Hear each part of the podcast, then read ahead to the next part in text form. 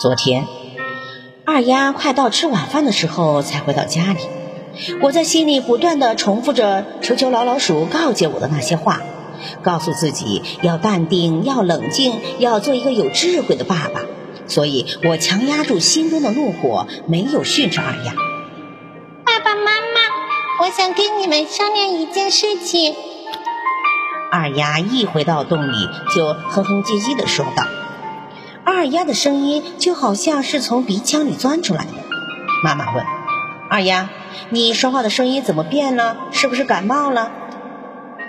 二丫哪里是感冒了？她是跟爱娃学的。你们不觉得我现在的声音好听吗？不好听。胖娃和三宝异口同声的说道。二丫不理会胖娃和三宝，继续拿腔捏调的说道：“我想把我的名字改成爱丽丝。”胖娃问：“爱丽丝什么意思？”“嗯，我也不知道这是什么意思。你们不觉得爱丽丝这个名字很潮、很时尚吗？”“这个名字也许很潮、很时尚，但是没有意义呀。”妈妈看了看二丫说。你知道你爸爸为什么给你起名叫二丫吗？二丫没有回答。也许他正在心里埋怨着我这个老土爸爸给他取了这么很土的名字。我知道二丫这个名字的意思。二丫的二意思是说二丫在我们家排老二。二丫的丫指的就是个女孩。三宝开始解释道：“说得好。”我接着三宝的话说：“二丫这个名字是有意义的，有个性，不是谁都可以叫二丫的。”于是，二丫要改名字的提议就在全家的一片反对中否决了。今天一早，二丫连早饭也没有吃就走了。我知道她准是又去见那个很潮、很时尚的爱娃了。我没有阻止她，也没有跟踪她。二丫很聪明，但同时又很倔强。如今她正被爱娃迷得神魂颠倒，许多道理她得过一段时间才能慢慢的悟出来，这是急不得的。中午时分，秘密山洞里突然跑出一只黑嗖嗖的猫。猫妈妈惊叫道：“你哪里来的？”我冲那只不速之猫喊道：“你出去！”那只黑溜溜的猫好像十分的震惊。爸爸妈妈，我是爱丽丝，就是二丫呀。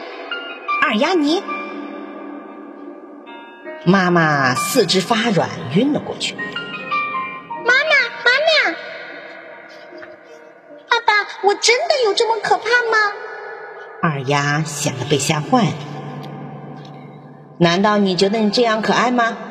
我冷静地问，反问着他：“好好的一身皮毛，为什么被你糟蹋成这个鬼样子？”二丫小声地辩解道：“黑色是世界上最潮、最时尚的颜色。我和你妈妈的毛都不是黑色的，我们绝对生不出黑色的小猫来。”我越说越生气：“二丫，你是不是不想做爸爸妈妈的孩子了？”不是这样的，我。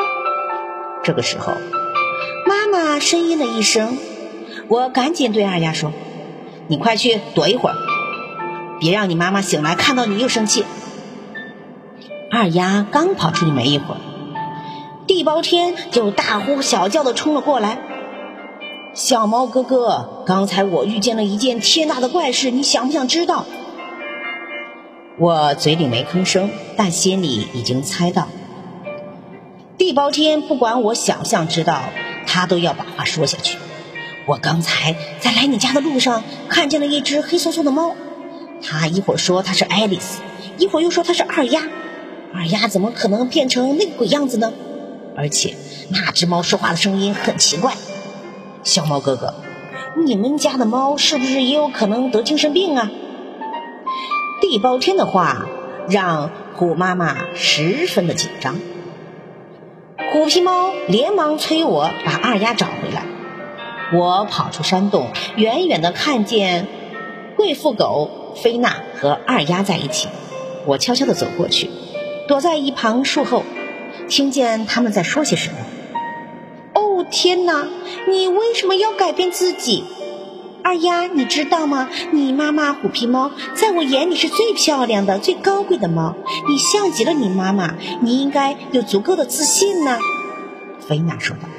二丫说：“我想要做一只很潮、很时尚的猫。”你以为只有浑身乌黑才算最潮、最时尚吗？菲娜说：“二丫，我来告诉你什么叫时尚吧。”真正的时尚是有个性、有独特的气质，时尚的魅力是由内向外散发出来的。所以，如果按照这样的标准来衡量，那么你的妈妈虎皮猫就算得上最潮、最时尚的猫。二丫没有吭声，看来菲娜的这番话对二丫有所触动。再来说说我吧，我是大家公认的时尚先锋。我每天都在变换着我头上的毛色，这就是我的风格。很多贵妇狗都在学我，可是无论他们怎么学，都不能形成他们自己的风格，到最后反而把自己弄得很可笑。二丫若有所思，微微点了点头。二丫，你现在说话也太做作了吧，声音听起来很假。有一句至理名言，你必须记住。只有最自然的才是最美的，你记住没有啊？说一遍，听给我。二丫说：“只有最自然的才是最美的。”我和你的爸爸妈妈都是多年的好朋友，见到你变成这个样子，连我都心疼。哎，不知他们会心疼什么样子？哦，天哪！菲娜以一声经典的尖叫结束了他们的谈话，二丫哭着跑开了，我紧跟在她的身后。二丫一直沿着湖边跑，她一口气跑到了一个十分僻静的地方，然后扑通一声跳进了湖水里。